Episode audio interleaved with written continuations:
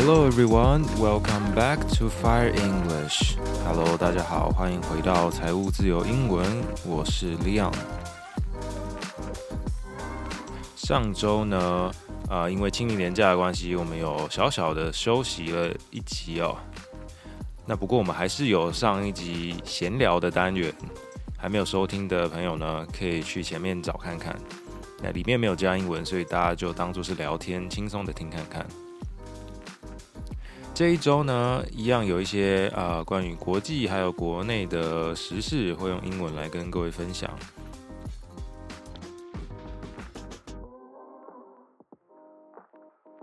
那么，就让我们来看一下本周又发生了哪一些事情吧。在这个国际上，大家关心的。依旧是乌俄战争吗？我想这个当然也是很重要的一部分，但是我想大家都看腻了嘛，大家都希望这个战争早点结束。除此之外呢，不知道各位有没有注意到，最近法国刚结束了第一次的这个总统选举哦。总统选举怎么说呢？你可以说 presidential election，presidential election。P R E S I D E N T I A L E L E C T I O N，Presidential Election，Election 我们知道是选举的意思嘛？那 Presidential 就是 President 这个字的形容词，给总统选举。那如果你要说是法国的总统选举的话，就是 French Presidential Election。So who's going to win？啊、 I guess there are two candidates going to the second round。有两位的这个候选人会到第二轮的选举去。OK，法国的选举比较特别一点。等一下，到底是法国还是法国呢？又是这个问题。好，就跟俄国和俄国一样，这个 我们还是交给中文好的观众来帮我们解答。那么有两位候选人会进到第二轮的选举，因为呢，呃，在法国他们是这样。如果在第一轮里面没有呃获选，没有任何一个候选人得到绝对的多数的话，那么他们就会取得票率前高的两位进入第二轮。那么进入第二轮的分别是 Emmanuel Macron，也就是现任的总统。现任的总统怎么说呢？你可以用 incumbent 这个字，I N C U M B E N T，incumbent 这个字可以是名词，也可以是形容词哦。比如说，啊、uh，the incumbent said that he's going to win the election，那你就知道说，哦，这是现任的总统，他说他会赢得选举。那当然，你也可以把它当形容词，你也可以说 the incumbent president。So who's the incumbent of France？啊、uh，his name is Emmanuel Macron。啊，就是我们中文说马克宏嘛，对不对？那大家永远都记得说，他跟他老婆差了非常的多岁。 啊，他跟他老婆差了二十四还是二十五岁的样子哦，真的是非常的不得了。不知道的人可以去 Google 一下，他老婆目前呢是呃六十八岁哦，啊，比这个马克龙还要年纪大了二十几岁啊。那他是一位老师哦，他的老婆是一位老师，其实也是蛮不简单的。马克龙今年才。四十四岁啊，He's forty four years old, and he's now the president of France. That's incredible, right? 嗯，当然有些国家的总统都比较年轻一点，不像可能啊、呃、美国啊，你也知道拜登都几岁了，还有像台湾啊，政治人物看来看去都是那几个嘛，也没有什么新血出来。Alright, the other candidate is called Marine Le Pen. Um, she is a lawyer and also the politician. She was the president of National Rally. National Rally is the French party. OK，这个中文我们叫做国民联盟，也就是这个 Le Pen 的政党。他以前也曾经担任政党的呃，算是领导人。那么这个政党呢，它是属于极右派的。那我们在讲政党的时候，我们会说它的 political position，就是它的政治立场，它是属于左派还是右派的。For example, the National Rally is far right，它属于极右派的。That could mean uh, several things. For example, they are conservative and populist。就是说，这个政党呢，它是偏向于保守，而且支持民粹主义的。 那民粹主义是什么呢？其实很多国家都有这个支持民粹主义的政党哦， 或者是啊支持民粹主义的候选人，不一定是整个政党。像台湾之前很有名的例子就是发大财的那一位嘛，大家都知道。不过现在大家就开始担心说，这个 Le Pen 会不会当选呢？因为他其实是比较亲俄的，OK，他跟普丁是比较友好的关系哦。所以呃，有一些国外的媒体就说，She's too close to Vladimir Putin，and they're worried about that。好，那到底会怎么样发展？就让我们继续看下去吧。Let's have a look at the second piece of news today. It's about an attack happening in New York City. On Tuesday, passengers on a Manhattan-bound train had to dodge bullets during the Tuesday morning commute. This happened in Brooklyn, New York, and at least 29 people were injured. 在周二的时候呢，纽约地铁发生了一件攻击事件哦。那么这个地铁呢，它是开往曼哈顿的，然后这个攻击事件发生是在布鲁克林区。那么就是有一个人呢，他就闯进了这个地铁里面，然后他丢了一些烟雾弹，然后就开始开枪扫射。虽然是没有人员死亡，但是至少有二十九个人受伤哦。在地铁上的人，大部分呢都是通勤的人口。那通勤呢，我们可以用 commute 这个字，c o m m u t e，commute 这个字可以是名词，也可以是动词哦。那刚刚说这个列车上的人必须要去闪子弹嘛，dodge bullets，OK，D O D G E 就是我们说躲避球 dodgeball 的那个 dodge，子弹就是 B U L L E T bullets。那么他并不是一开始就直接开枪扫射，他是先丢了一些烟雾弹哦。那烟雾弹可以怎么说呢？你可以说 smoke bomb 或者是 smoke grenade，G R E N A D E grenade 手榴弹。那有时候中文会说哦，他只是在放烟雾弹，其实根本就没有那回事。那那种烟雾弹呢，又是不同的意思嘛。那在英文里面呢，呃，也是用 smoke 这个字，不过是另外一个片语。我们会说哦，he's just blowing smoke，他只是在就是吹嘘而已，他只是在放烟雾弹。我们会用 blow smoke，B L O W S M O K E，blow smoke 这个片语。So far, the NYPD identified a man called Frank James.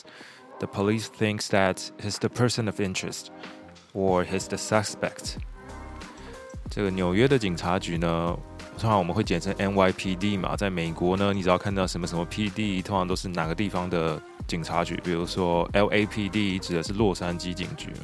那么纽约警察局呢，目前有指认出了一个男生，名字叫做 Frank James。然后他们觉得说这个人是 person of interest，嫌疑犯叫做 person of interest，呃，就是 I N T E R E S T 的那个字。当然你也可以说 he's the suspect，S U S P E C T suspect。Actually, they're offering a reward of fifteen thousand dollars for information leading to the suspect。这个嫌犯的悬赏金额来到了。五万块的美金哦，五万美金。 我们有时候看那个美剧里面都会有一些那个赏金猎人，他们专门靠就是抓嫌犯来赚钱哦。赏金猎人叫做 Bounty Hunter，B O U N T Y H U N T E R，Bounty Hunter。那个画面看起来真的是蛮可怕的，而且呃，各位不要以为就是国外的媒体可能会比较。保守一点，他们图片可能会放得比较正常一点。呃，其实国外媒体大概最近也跟这个台湾媒体越来越像，就是越来越嗜血哦。这个你稍微打开一下他们的网络新闻，你就会看到他们各种啊充满鲜血的画面，他们就直接摆在上面，也没有在跟你黑白处理或者是马赛克都没有，看得一清二楚。枪支的这个部分呢，我想在美国还是一个很严重的问题哦。当然还是希望，呃，这一类的事情可以不要发生啊。其实有时候还蛮难掌握，就是什么时候你搭个地铁啊，就是好死不死就遇到一个疯子起来乱开枪扫射。对，这类事情当然在台湾也发生过嘛。不过台湾可能呃，不一定是枪啊，有可能台湾就是拿刀啊之类的，有的没的。OK，台北捷运上其实也蛮多那种，就是三不五时就来给你发神经的人。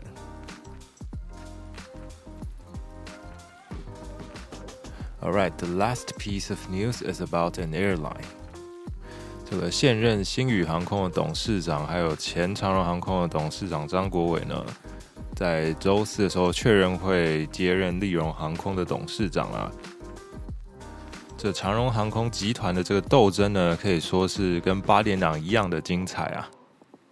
那么这种权力的斗争呢，我们可以怎么来说呢？我们可以用 power struggle Power struggle，power struggle，我们可以用这个字来形容。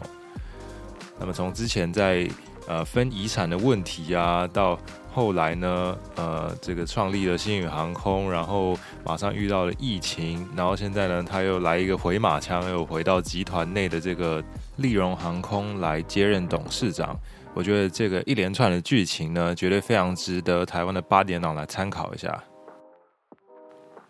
那大家看到这个新闻的时候，会看到说，哦，这个是他们董事会的决议嘛？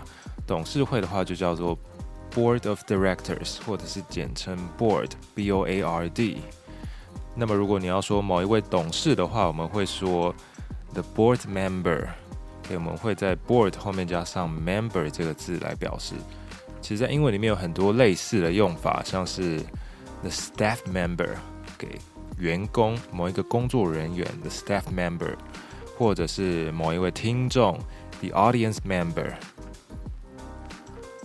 然后这个 K 董，也就是张国伟，他是说哦，他不希望这个集团内部呢被这个外人操控哦。所以像台湾其实很多企业从小到大都是我们说这个家族企业嘛，家族企业其实就是 family business，family business。那么关于张国伟的新闻呢，我这次在看这个呃利荣航空的这个董事长改选这个新闻的时候，还有看到以前一则新闻。就是说，那时候张国伟刚被解除长荣航空的董事长的职位的时候，然后那个时候他的那个好像是小儿子吧，就在吵着说要爸爸买玩具给他，然后大儿子就说：“他说你不能再每次都跟爸爸要玩具了，现在爸爸没有工作，他失业了。”这个大儿子非常懂事的担心说：“哦，家里要没钱了。”结果这个 K 董就说：“哦，其实没关系啦，不会这个。”这个阿公有留一些给他，这个有钱人的这个口气听起来非常的云淡风轻哦。但是他阿公留给他的那一些呢，好像不只是一些啊，据说有超过一百亿吧。好的，没关系，这种有钱人的世界我们还是听听就好了。我们乖乖的过好自己的生活，乖乖的继续学英文吧。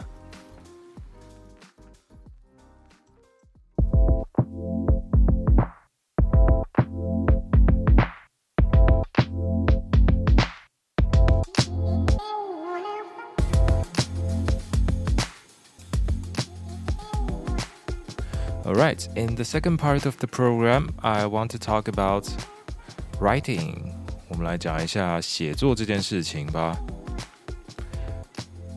我想这个英文写作呢，应该是在英文听说读写里面大家比较少用到的一个部分哦。回想一下，你上次用英文写作什么时候呢？有没有可能是高中考大学的时候，可能要写学测作文，或者是？呃，不知道考什么试的时候，真的逼不得已得要写英文，又或者是上一次呢，为了工作面试，然后你可能写了一个英文自传等等的。那么今天就来说一下，大部分的人呢，在写作的时候会遇到的问题可能有哪些？第一个呢，就是有关标点符号。当然，标点符号是这个写作文啊，或者是我们写句子很重要的。一个辅助嘛，不管是在哪一个语言都是 OK 啊。当然有一些语言是没有标点符号，这是有可能的。不过至少在中文啊，在英文啊，标点符号都是很重要的。OK，如果像中文不写标点符号，就会变得像古人一样嘛。读那个文言文真的是非常的难懂。那么在英文的写作里面呢，标点符号的用法其实还蛮多种的。OK，它确实不简单哦。那最常看到的就是逗号的问题。很多人其实不知道逗号到底什么时候要用哦，因为在中文是这样，中文如果你还没讲完一件事，那你中间的句子就会一直逗号、逗号、逗号下去。但是这个在英文是不行的。英文通常是呢，你讲完一个完整的句子，你就必须要句点。那什么是一个完整的句子呢？我觉得这个也很奇怪。这个以前呃国中啊，或者是一些补习班，他不会特别跟你强调什么是完整句，就是说一个完整的句子要有哪一些元素，它才可以叫做是完整句。所以就变成说，很多人写作他不知道到哪里是一个完整句，他就一直逗号下去。那这种一直误用逗号下去的情形呢，其实是有一个专有名词来形容，它叫做 run-on sentence，R U N 一杠 O N S E N T E N C E run-on sentence，指的就是一直用逗号逗号下去的这种错误哦。那么第二个呢，其实跟逗号误用还蛮有关系的，就是所谓的 fragment 不完整的句子。我们刚刚说完整句完之后，你就必须要句点嘛，对不对？那问题是有时候可能你写出来的根本就不是完整句，但是你把它当成一个完整句了，然后你反而句点了，那这样也是错的嘛。比如说礼拜二的时候，我就在我的 Instagram 的每日一题里面出了一题说，啊，After the meal, volunteer to clean the dishes。那么有另外一个选项是 volunteering to clean the dishes。那这个 volunteering to clean the dishes 这个答案呢，它就会是一个 fragment 哦，所以在那题里面的话，正确的答案是 volunteer。因为如果你使用了动名词的话，等于说你把动词转换成像是名词的功用哦。那我们都知道说，英文的句子里一定需要一个动词。那它今天如果变成名词的话，那就没有动词了，那它就不是一个完整句，它就会是一个 fragment。这是一种常见的 fragment。那还有另外一种呢，可能是有些人会习惯用 and 来开开始句子啊，或者是用 because 来当一个句子的开头，却没有后面的另外一半，那就它就会变成一个啊、呃、不完整的句子。讲到这边，我依稀都还记得我以前写作课的时候被老师改的那个作文《满江红》上面都用红笔写的 fragment fragment fragment。所以呢，建议大家如果有想要精进写作的话呢，可以先搞清楚什么是完整句，而什么是一个 fragment。再来第三个呢，就是有关时态的部分哦。这个不管是讲话还是写作的时候都会遇到，就是可能前面我我知道说哦这边用过去式，但是后面讲着讲着写着写着就忘了，后面又变回现在式，或者又变回其他的时态这样子。那除了这个之外呢，呃，我还注意到，就是有些人写作的时候，他会习惯写很多的未来式，很多的 will，呃，但实际上他为什么写这个原因我不太知道。不过我猜呢，是因为中文习惯会说，哦，我会怎样怎样，比如说我会去买什么什么，我会去学校，我会去健身房等等。那他们就觉得说，哦，这个 will 就是会的意思。